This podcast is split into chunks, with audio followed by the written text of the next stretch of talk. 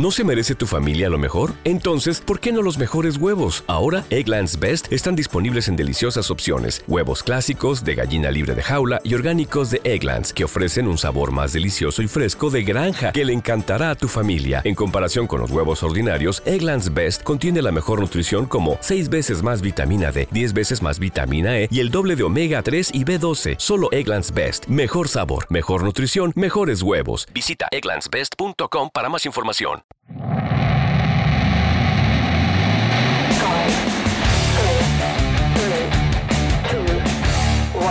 ¿Quieres saber más sobre SEO y marketing digital? Estás en el lugar correcto. Bienvenido al espacio donde compartir es crecer. Esto es Top SEO. Hola, bienvenidos, bienvenidas a esta edición de Top SEO, ya la número 22. En esta ocasión tenemos como invitado a Antonio López. Antonio es un consultor SEO español, creador del blog del SEO.com y también director general de la agencia SEO Star. Entre sus múltiples ocupaciones también se desarrolla como country manager para España y Latinoamérica de SEMrush. Platicamos con él sobre las mejores prácticas al realizar una estrategia de SEO en e-commerce. También te recuerdo que como siempre este podcast es patrocinado por SEObox, el primer hardware SEO del mundo. SEObox es mucho más que un traqueador de palabras clave, es una suite completa SEO que te ayudará a posicionar siempre arriba de tu competencia. Te invito a que nos ayudes a llegar a más personas, comparte por favor nuestras redes sociales, suscríbete a nuestro canal de YouTube, en Twitter nos puedes encontrar como arroba topseomx, mi nombre es Miguel Ángel Rodríguez y vamos a la entrevista con Antonio. Hola Antonio, muy buenas tardes, bienvenido, ¿cómo estás? Muy buenas tardes Miguel, pues nada, encantado de estar con todos vosotros. Estamos muy contentos de que estés aquí en el podcast, que nos hayas hecho favor de aceptar la invitación. ¿Y por qué no nos platicas para las personas de Latinoamérica que no te ubican bien quién es Antonio López? Bueno, para mí es un placer estar aquí con vosotros, es un placer siempre estar con, mis hermanos de, Latinoamérica. Eh, es más, yo cuando estaba, tenía hace, hace tiempo un programa de radio Lancera Digital que lo hacíamos para a nivel nacional en España, eh, siempre empezaba de la misma forma, ¿no? Era eh, buenas tardes España, buenos días Latinoamérica, ¿no? ¿Por qué? Porque teníamos una audiencia brutal en Latinoamérica y para mí siempre es un, es un canal de comunicación bastante interesante y tengo muchos amigos en, México, en Colombia, en Perú, en Bolivia, en Argentina, Chile, Paraguay, etcétera, etcétera. O sea que, que la verdad que es un placer siempre eh, cruzar el charco, aunque sea a través de, a través de las ondas. ¿no? Eh, ¿Quién es Antonio López? Bueno, pues Antonio López es un ingeniero de telecomunicaciones que allá por el 2003 empezó a probar cositas del mundo de, del SEO eh, con, un, porque además eh, hice, eh, tengo vocación de, periodismo, desde el punto de vista académico no, no, no, pude terminar periodismo, etcétera, etcétera, pero sí que he trabajado bastante con medios de comunicación y todo esto. Y monté mi primer medio de comunicación en 2003, que se llamaba, bueno, todavía está por ahí, interdeportes.es, que es un, es un, era el primer diario digital de la, deportivo de la región de Murcia, aquí es la zona donde yo estoy, que es una zona del sureste de España. Y, bueno, la verdad que fue todo un éxito y me dio para aprender SEO, para, para empezar a aprender a cómo se posicionaba esto. Em, todavía no sabía muy bien que se le, se le decía SEO a esto de posicionar, eh, pero bueno, empezó a picarme el gusanillo, veía que hacías un, que ponías unas ciertas cosas o, eh, organizabas tus contenidos de una cierta forma y eso crecía, veías que metías enlaces de otra forma y que todo esto crecía y, mi, y, empecé a, a, aprender a través de la experimentación en su momento, por allá por 2003, ¿no? Poco a poco esa experimentación fue creciendo y mi conocimiento en SEO fue creciendo. Empecé a trabajar, por aquel entonces yo estaba trabajando paralelamente de ingeniero de telecomunicaciones en un gabinete de ingeniería haciendo proyectos y direcciones de obra y todo esto, ¿no?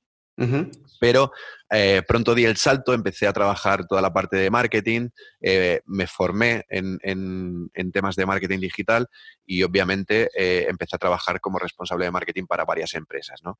del mundo de la tecnología o incluso del mundo inmobiliario. ¿no? Y a partir de 2013-2014 fue cuando yo comencé, 2013 más bien, cuando yo comencé como freelance trabajando para para otras empresas como SEO.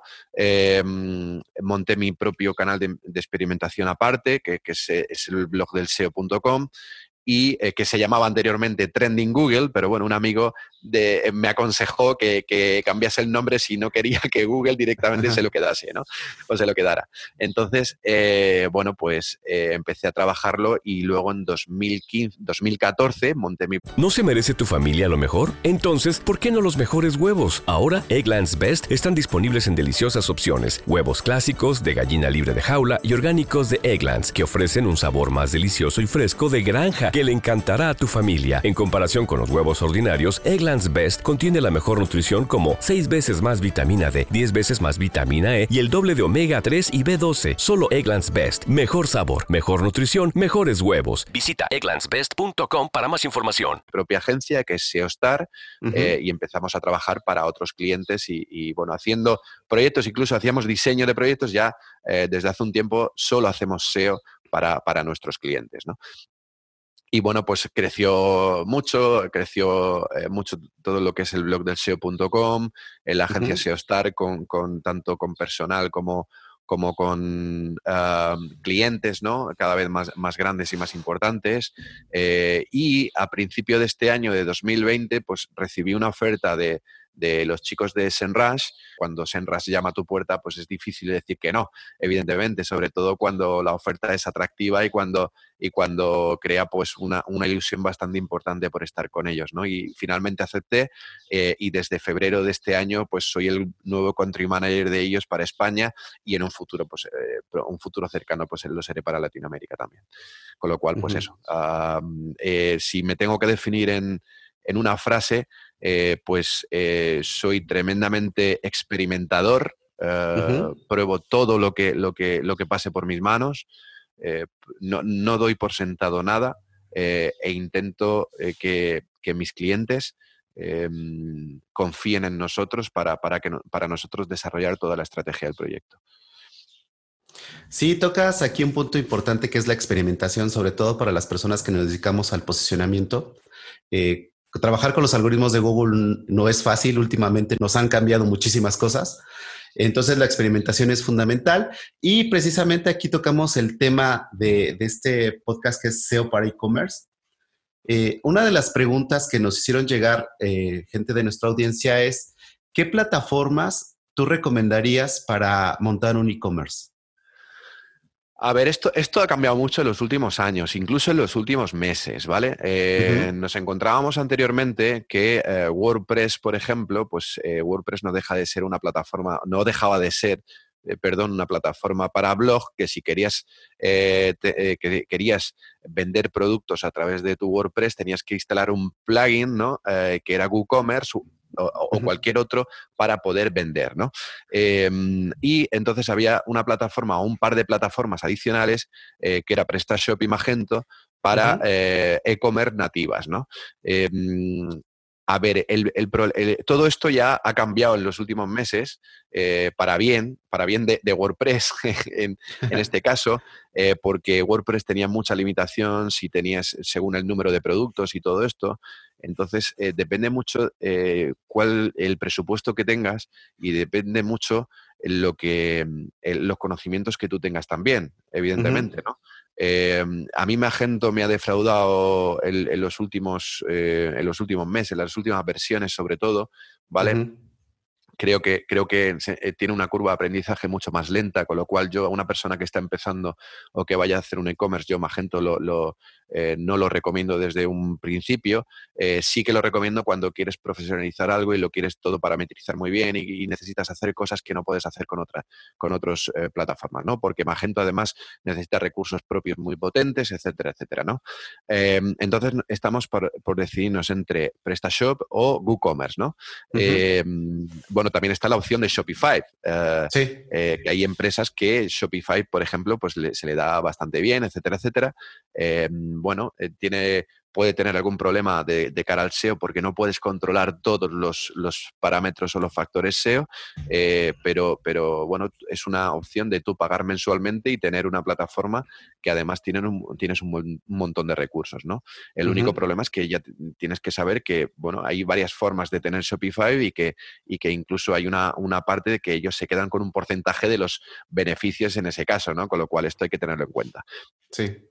Entonces, y luego, y luego tener en cuenta que esto responde a una pregunta que a mí me hicieron hace mucho tiempo, que es eh, mm, em, tener un blog en, wordpress.com eh, o, en Blogger o tenerlo tuyo, por ejemplo, en un hosting privado con tu dominio. Es decir, si tengo algo que yo pueda controlar con mi base de datos, prefiero tenerlo yo.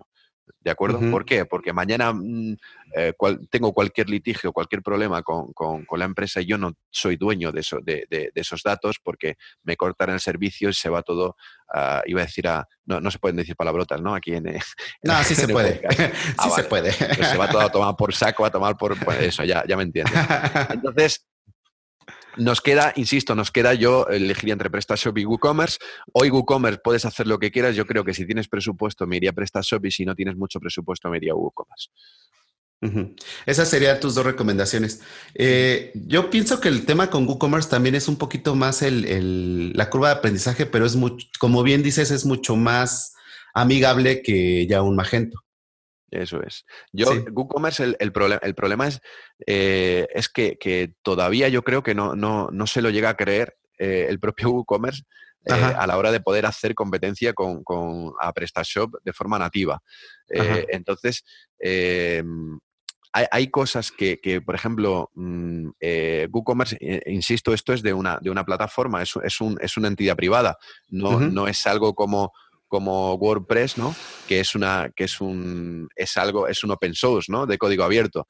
Eh, creo que, es, que, que, WordPress debería haber desarrollado su propia plataforma e-commerce eh, dentro del propio WordPress, al igual que ha desarrollado Gutenberg para todo el tema de, para paliar el que, el que utilicemos Elementor o utilicemos eh, Visual Composer o cualquier cosa de estas, ¿no? Pues yo creo que debería de haberlo hecho ya en su momento. No lo ha hecho, bueno, tenemos WooCommerce que cada vez es más profesional, pero no deja de ser, eh, aunque es gratuito, pero tiene muchas cosas adicionales que, son de pago. Por ejemplo, si tú quieres Booking o quieres eh, eh, para Travel o quieres cualquier otra cosa, pues tienes que pagar y que, cuesta una pasta. O sea que en este caso hay que llevar mucho cuidado y tener claro hasta dónde quieres llegar, ¿vale? ¿Por qué? Porque no se puede hacer todo con WooCommerce. Sí es cierto que hay multitud de plugins que tú puedes utilizar y y que, los, y que son unos gratuitos, otros de pago, pero te resuelven muchos problemas. Pero insisto, aquí em, la experiencia me dice que cuantos más plugin, más código, más eh, basura le metes a una web y más lenta va la web y por tanto el SEO es menor. Exactamente. Em, y aquí damos la segunda pregunta. Ya que tenemos, ya que elegimos qué plataforma es la que se adecua mucho mejor a, nuestro proyecto, eh, ¿cuáles considerarías que serían los puntos fundamentales que debemos de tomar en cuenta al momento de lanzar ya una estrategia de SEO para un e-commerce?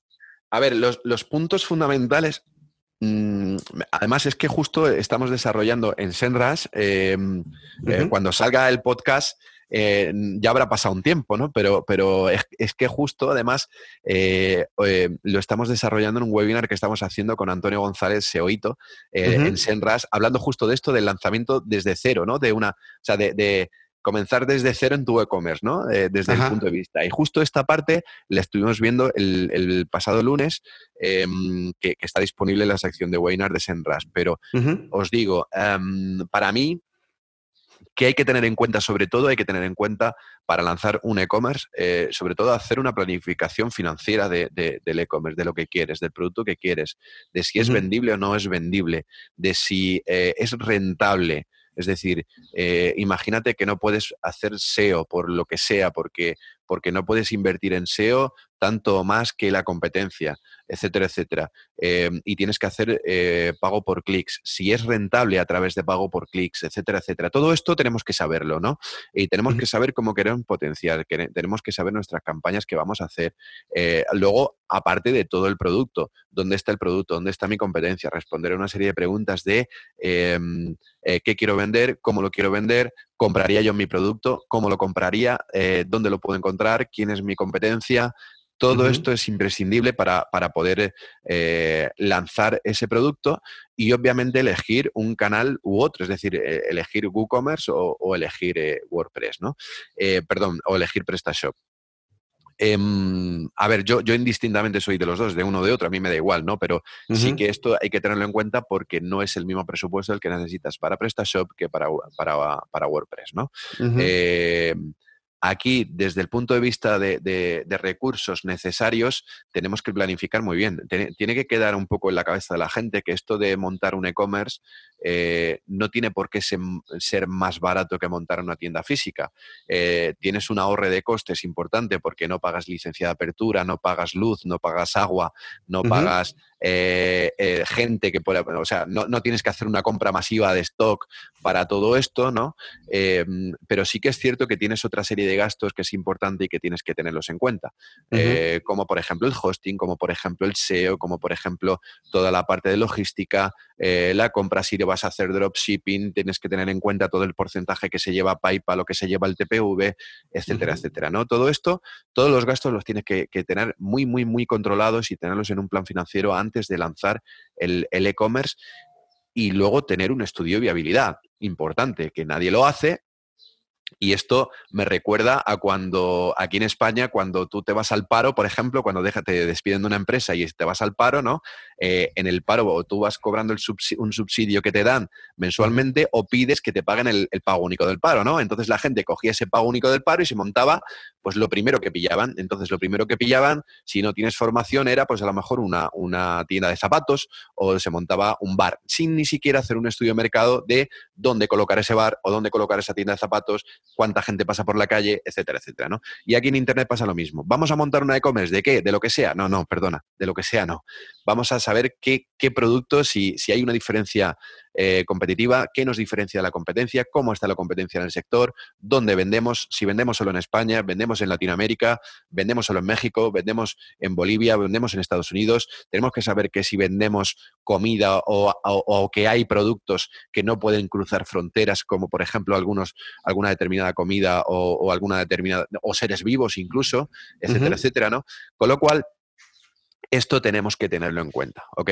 Eh, cuando nos enfrentamos a, la planificación de un e-commerce, eh, hay una serie de, tips, de, de checklist, eh, que si quieres luego, ya lo, cuando, cuando salga el webinar, lo compartiremos por Twitter y todo esto con la, con la audiencia, em, y que tenemos que tener en cuenta a la hora de desarrollar nuestro e-commerce, ¿de acuerdo? pero más o menos en resumen sería estudio financiero, estudio de la competencia, estudio de viabilidad, y eh, bueno, el, estudio de mercado, que, donde va englobado el estudio de la competencia, que ya lo hemos dicho antes. ¿no? Entonces, con esto podemos intentar eh, salir de la mejor forma posible para eh, disminuir ese porcentaje de fracasos que, que, que, existen nada más empezar y que no superan los seis meses de vida el proyecto. Me encanta esto que estás comentando porque son cosas que muchas veces por estar en Internet o por tener una, yo le llamo propiedad digital, la gente piensa que es gratis o que no tiene que tomar las precauciones como cuando abres comercio eh, en el mundo real. Y son cosas que no se hablan mucho, eh, pero sí son fundamentales porque esa es la diferencia en que sobreviva el e-commerce, tu e-commerce o no sobreviva. Y sobre todo también eh, el no decirle esto a, nuestros posibles clientes o a los oyentes, también eso a la larga le va haciendo daño porque la gente va a decir, bueno, me ha tocado hablar con empresarios, con dueños de pymes que dicen, no, es que ya lo intenté, no funciona. Pero no funciona porque no tomaste las precauciones debidas desde antes. ¿Te preocupas por tu familia? Entonces, ¿por qué darles solo huevos ordinarios cuando pueden disfrutar de lo mejor? Eggland's Best, los únicos huevos con ese delicioso sabor fresco de granja, además de la mejor nutrición, como 6 veces más vitamina D, 10 veces más vitamina E y 25% menos de grasa saturada que los huevos regulares, además de muchos otros nutrientes importantes. Así que, dales los mejores huevos. Eggland's Best, mejor sabor, mejor nutrición, mejores huevos de lanzarlo, ¿no? Eh, sí, y, sobre todo saber, saber un poco quién es tu competencia. Eh, es que es fundamental, ¿no? Hay gente que, se lanza em, y, piensa que la competencia solo es offline. Y, yo he, cogido proyectos de, clientes, ¿no? Eh, que los he sentado porque nosotros cuando, cuando empezamos un proyecto SEO, eh, bueno, yo me dedico al SEO, obviamente. Yo dentro de la agencia soy el Head of SEO y, planifico todas las estrategias SEO de, los clientes, ¿no? Eh, cuando mm, tenemos una definición de estrategia y hablo con, los, con, los, con la propiedad, en este caso, le, pregunto lo mismo a todos. Oye, ¿quién es tu competencia? Y, casi siempre me dice la competencia que tiene offline, es decir, pues el otro que se dedica a lo mismo que yo, el otro que se dedica a lo mismo que yo, el otro que se dedica a lo mismo que yo. Eh, vale, pero yo lo meto en Internet, su palabra clave fundamental, la que, la que, con la que más eh, se va a diferenciar, y resulta que eh, no hay ninguno de los que me ha dicho. Y entonces yo le digo, digo, ya, pero, ¿y estos? No, no, esa no es mi competencia, ya, pero te quito una posición en Google. Con lo cual sí que es tu competencia. Y si resulta que tu competencia es eh, Zalando, en cuestión de, la, de, moda o lo que sea, es eh, Amazon o, es alguna de estas grandes, pues entonces yo creo que las caga un poquito, ¿vale? Eh, en ese sentido, porque mm, va a ser muy complicado, muy complicado el poder competir con gigantes de esta forma. ¿Se puede competir? Sí. Afortunadamente Internet es el canal eh, mediante el cual podemos competir con las grandes sin invertir la cantidad de dinero que han invertido las grandes. ¿De acuerdo? Eh, podemos competir, pero hay que ser muy inteligentes a la hora de planificar todo esto y, aceptar de que hay partes donde nosotros no podemos llegar. Exactamente. También otra pregunta que nos hicieron llegar es eh, el tema de la arquitectura de un e-commerce. Porque a final de cuentas es muy diferente si tenemos una página informativa, si tenemos una página de empresa, a tener un e-commerce. Eh, ¿Qué nos recomendarías tú al momento de definir esa arquitectura? Ah, hay que. Eh, esto yo siempre digo que, cada proyecto es un mundo y cada proyecto es distinto de otro, ¿no? Eh, sí que es cierto que normalmente en e-commerce, en las arquitecturas e-commerce, son de dos partes bien diferenciadas, ¿no? que, son todo lo contrario a medios de comunicación, magazine y todo esto, porque en medios de comunicación, magazine es como, como todo en forma de silo, muy puntiagudo, ¿no? Es decir, eh, las últimas noticias que se posicionan en muy poco tiempo son las, las que eh, tienen casi todo el tráfico para, el, diario de, el diario digital. Em, y está todo como muy en forma de silo, pero muy, muy puntiagudo. En este caso, en e-commerce, esto no funciona así. ¿Por qué? porque evidentemente, primero, eh, Google a la hora de crawlear o rastrear eh, tu sitio web, eh, va a haber sitios a, los cuales no llegue, ¿vale? y, para ti es un problema. ¿Y es un problema por qué? Porque en, el magazine, en el, diario digital, una noticia dura 24 horas a 48 horas como máximo posicionada. A, partir de ahí directamente se diluye, incluso se, desindexa de Google si te descuidas cuando pasa un tiempo pero un producto no lo podemos obviar, no lo podemos desindexar de Google, ni queremos, y queremos que esté siempre en Google, ¿no? Con lo cual, em, necesitamos que Google rastree ese, documento, ese, ese producto, eh, pues el mayor número de veces posible, que vea cambios, etcétera, etcétera, ¿no? Entonces, para poder hacer eso, ese producto tiene que ser accesible en el menor número de clics posibles de cara al usuario o en el menor número de saltos posibles de cara al robot de Google. Y eso nos lleva a plantear una Em, arquitectura lo más plana posible, es decir, en dos, tres niveles, pero lo más plana posible. Aquí em, yo he escuchado a compañeros eh, decir que una, parte eh, silo, o sea, una arquitectura silo donde, donde tú organices por temáticas y todo esto, que también es interesante, es interesante, pero tienes que saber un poco también hasta dónde puedes llegar. Me refiero, eh, porque si tienes una arquitectura silo y resulta que el producto está a, 8 clics de distancia de la home, pues evidentemente va a ser un perjuicio y una mala experiencia de usuario. El, usuario se va, a cansar de, hacer clic, ¿no? También es cierto eh, el tipo de e-commerce. Cada e-commerce se presta a, una cosa u otra. Es decir, no es lo mismo tener un e-commerce de retail, un e-commerce de, productos que los puede comprar cualquiera, e-commerce profesional, ¿no? Un, e-commerce, por ejemplo, de venta de bombas de no sé cuánto, eh, de agua o eh, de depósitos o no sé cuánto, donde em, el usuario está más acostumbrado a buscar por filtros, a buscar por todo esto, ¿no? Entonces, tenemos que tener muchas precauciones en un e-commerce, eh, pero, eh, insisto, el tipo de producto va a marcar un poco la arquitectura, eh, pero yo lo haría lo más plana posible para que, para que cualquier producto estuviese al menor, porcentaje, al menor número de clics del inicio.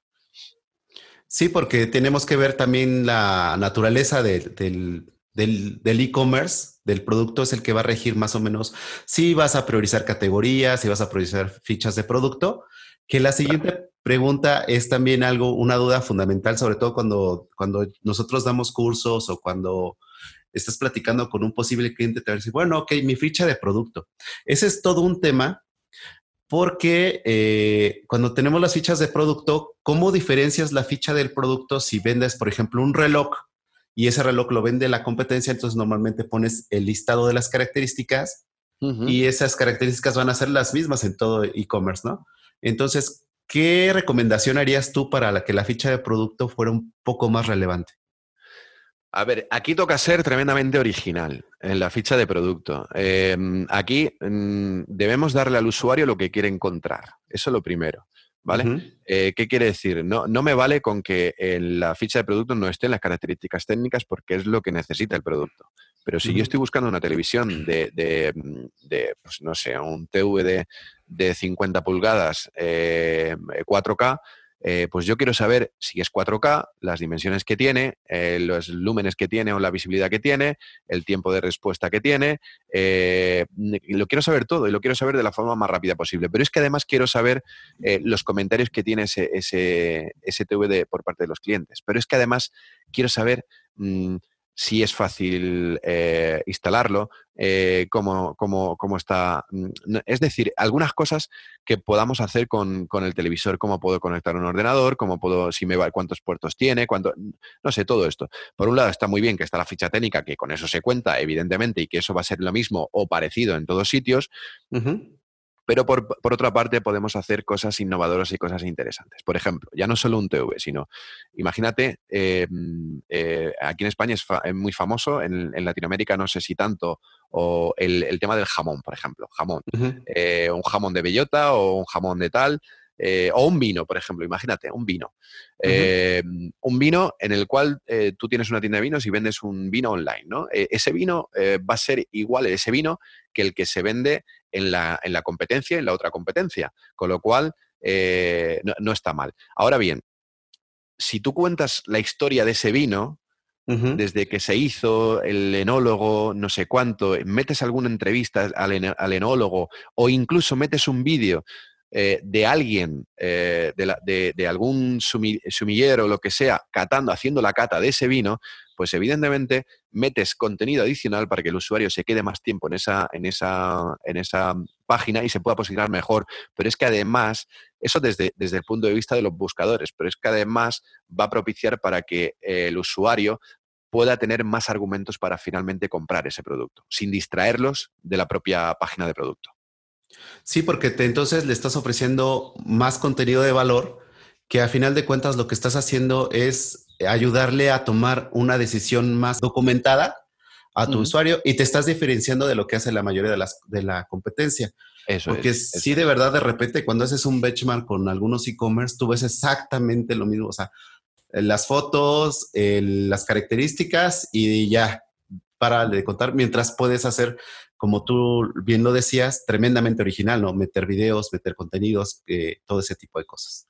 Sí, pero también te encuentras un, montón de problemas que, mm, por ejemplo, eh, páginas que, meten eh, contenido de, de, 3, 4, 5 mil palabras eh, y sin embargo tienes a la competencia que sigue estando en, primera, segunda posición que, no tiene apenas palabras, ¿no? O que, su ficha de producto es bastante más pequeña, ¿no? Y es que al final la autoridad es un grado en, esto del SEO y además la el, el mejor contenido no es el, más grande, sino el que mejor responde a las eh, necesidades de búsqueda del usuario. ¿no? a esa pregunta que hace el usuario en, Google. Y esto es, esto es importante, ¿no? Como bien dices, de nada va a servir que tengamos 5.000 palabras si no van a aportar valor y si no van a responder a esa intención. Eso es.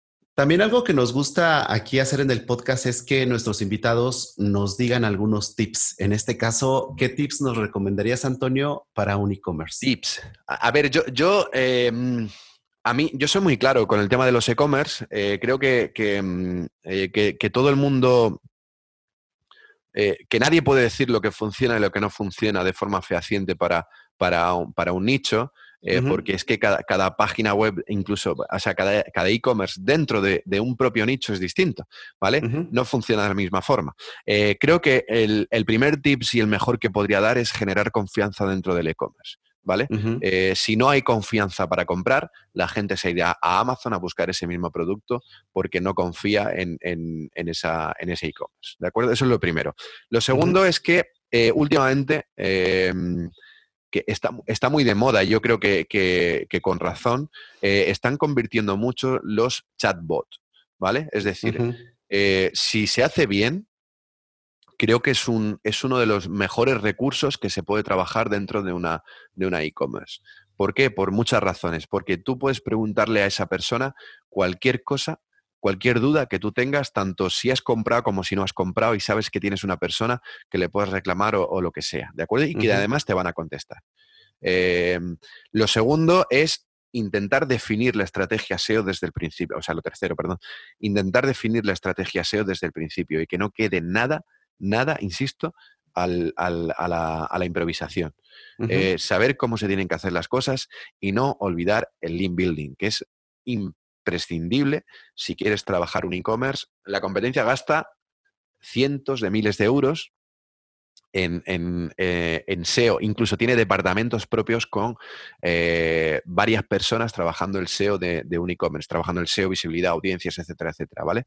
Eh, esto tenemos que tenerlo en cuenta. Si nosotros no tenemos, evidentemente, ese presupuesto de 100.000, 200, 300.000 euros, evidentemente, cuando empezamos, pues no podemos optar a lo que opta eh, pues no sé, mm, eh, MediaMark o PC Componentes o yo qué sé. O... ¿No se merece tu familia lo mejor? Entonces, ¿por qué no los mejores huevos? Ahora, Egglands Best están disponibles en deliciosas opciones. Huevos clásicos, de gallina libre de jaula y orgánicos de Egglands, que ofrecen un sabor más delicioso y fresco de granja que le encantará a tu familia. En comparación con los huevos ordinarios, Egglands Best contiene la mejor nutrición como 6 veces más vitamina D, 10 veces más vitamina E y el doble de omega 3 y B12. Solo Egglands Best. Mejor sabor, mejor nutrición, mejores huevos. Visita egglandsbest.com para más información. O, ya no por no hablarte de las muy grandes, o Zara o lo que sea, ¿no?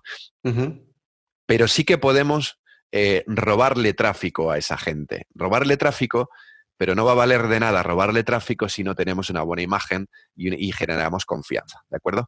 Esto sí que es imprescindible. Desde el punto de vista de, mm, eh, robarle tráfico a, esas marcas eh, grandes, eh, creo que el, cambio de algoritmo que hubo en junio de, de 2019, la diversidad de dominio, por el cual solo se posicionan dos URLs del mismo dominio o subdominio, ¿no? Eh, pues ha venido muy bien a, gente que quiere posicionar con la palabra de la marca, ¿no? Eh, por ejemplo, mm, tú quieres posicionarte, tienes un, no sé, vendes eh, PlayStation, por ejemplo, imagínate, y quieres posicionarte por Sony o por PlayStation y vas a tener una posibilidad porque la, URL de Sony va a aparecer solamente dos veces. Por ejemplo, te encuentras que seguros o, o jubilación anticipada y todo, y todo esto, te encuentras a las grandes agencias de seguros que montan sus URLs alternativas y sus dominios alternativos para poder estar en esa primera página también. Eh, BBVA, por ejemplo, para, para, jubilación anticipada, por ejemplo, en este caso, eh, montó una web alternativa para poder estar dos de BBVA y otras dos de, su web alternativa y tener un poco cuatro resultados de búsqueda porque había desaparecido los cuatro eh, resultados de búsqueda completos. Esto en una e-commerce para nosotros nos viene genial, pero también tenemos que tener en cuenta que esa e-commerce tiene que ser viva, eh, no puede estar eh, obsoleta. Eh, tenemos que saber muy bien lo que vendemos y conocer el producto que se vende para entender la estacionalidad del producto y cuáles son los picos de, venta de ese producto, para, saber un poco qué tenemos que vender en cada zona del año, ¿no? en, cada, en cada época del año. obviamente hay que hacer promoción eh, en plataformas externas, porque si no te come los mocos, como, como se suele decir, eh, pero no tienes que dejar nada a la improvisación y todo esto tienes que tenerlo muy controlado.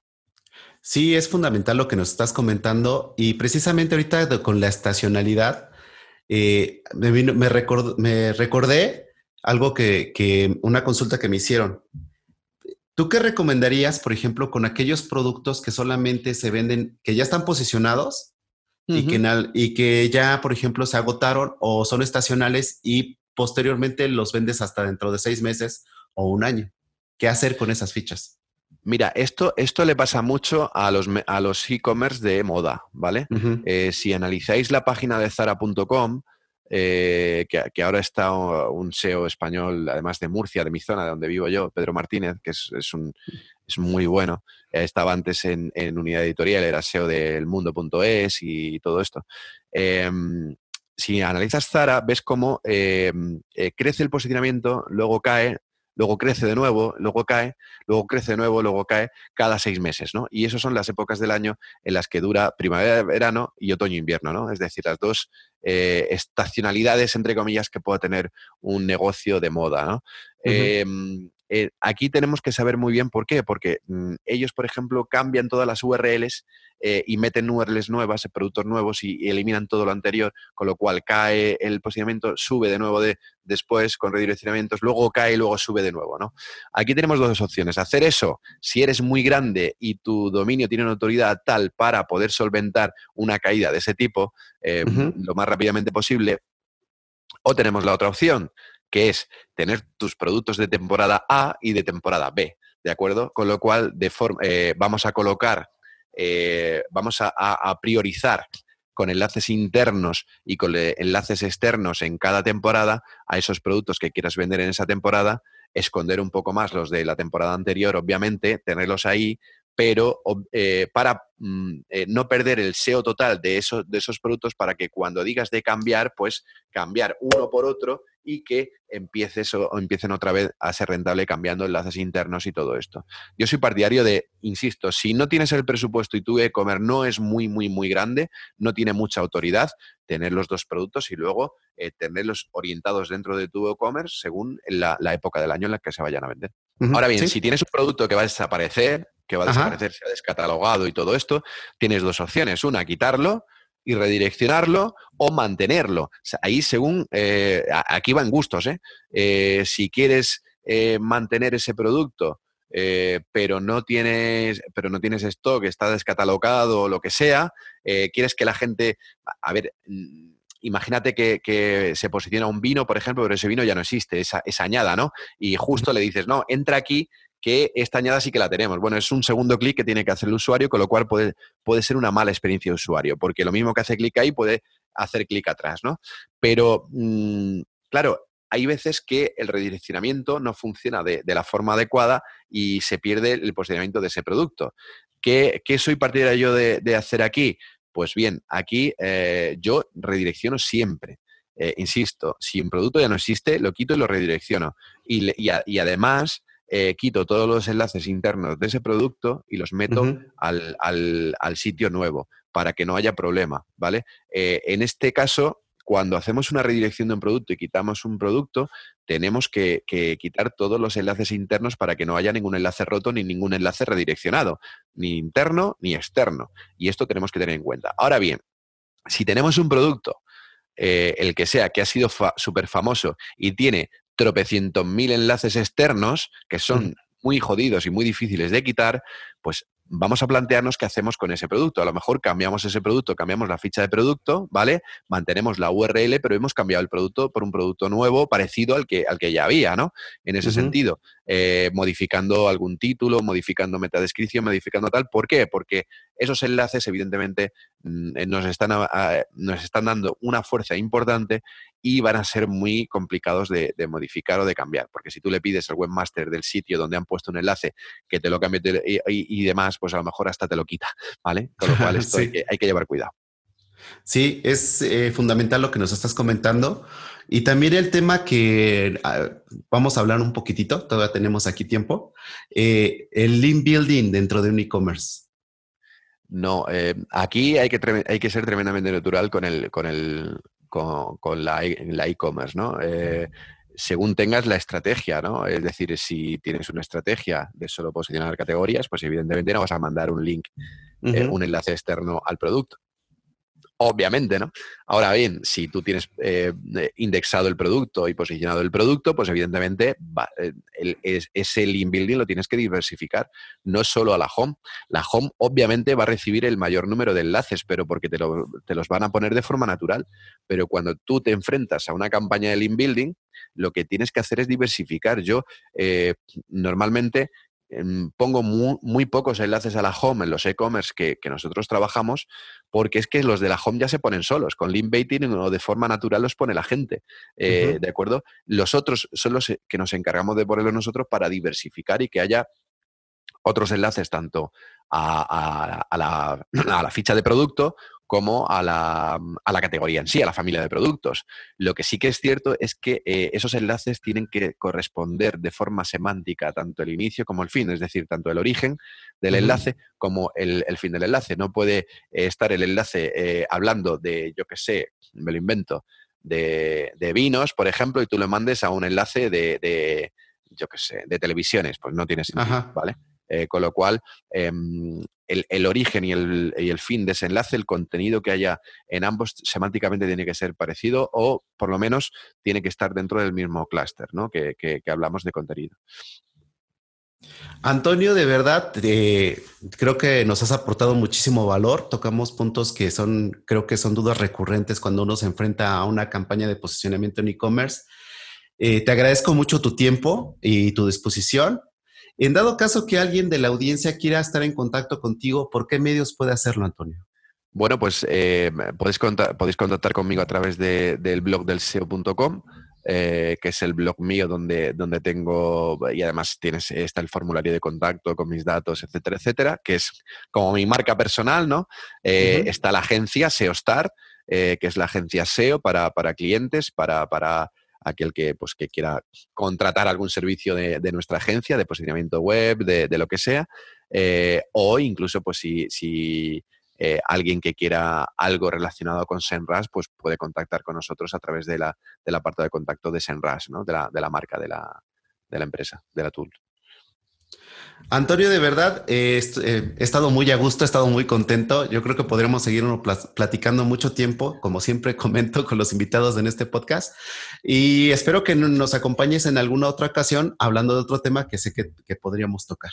Seguro que sí. Yo, la verdad, que, siempre que me llaman desde el otro lado del charco, como digo yo, eh, para mí es cercano, no hay charco, está como aquí al lado. Y, casi toda mi audiencia en el blog o casi todo eh, los usuarios que se conectan al blog, oyentes, eh, eh, lectores, etcétera, etcétera, son, son de Latinoamérica, de, México, Venezuela, Perú, Argentina, Chile, etcétera, etcétera.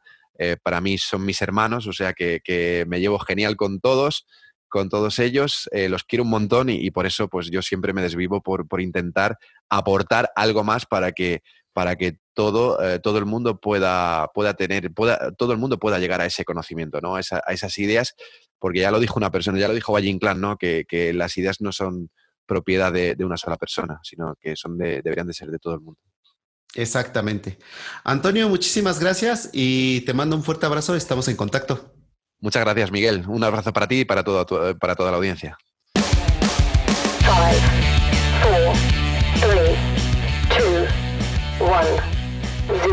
Gracias por llegar hasta aquí. Esperamos seguir contando con tu presencia en nuestro siguiente episodio. Si te gustó este podcast, recomiéndanos, suscríbete y comparte. Esto fue Top SEO. Suspect is armed and dangerous. I repeat, the suspect is armed and dangerous. ¿Te preocupas por tu familia? Entonces, ¿por qué darles solo huevos ordinarios cuando pueden disfrutar de lo mejor? Eggland's Best, los únicos huevos con ese delicioso sabor fresco de granja, además de la mejor nutrición, como 6 veces más vitamina D, 10 veces más vitamina E y 25% menos de grasa saturada que los huevos regulares, además de muchos otros nutrientes importantes. Así que, dales los mejores huevos. Eggland's Best, mejor sabor, mejor nutrición, mejores huevos.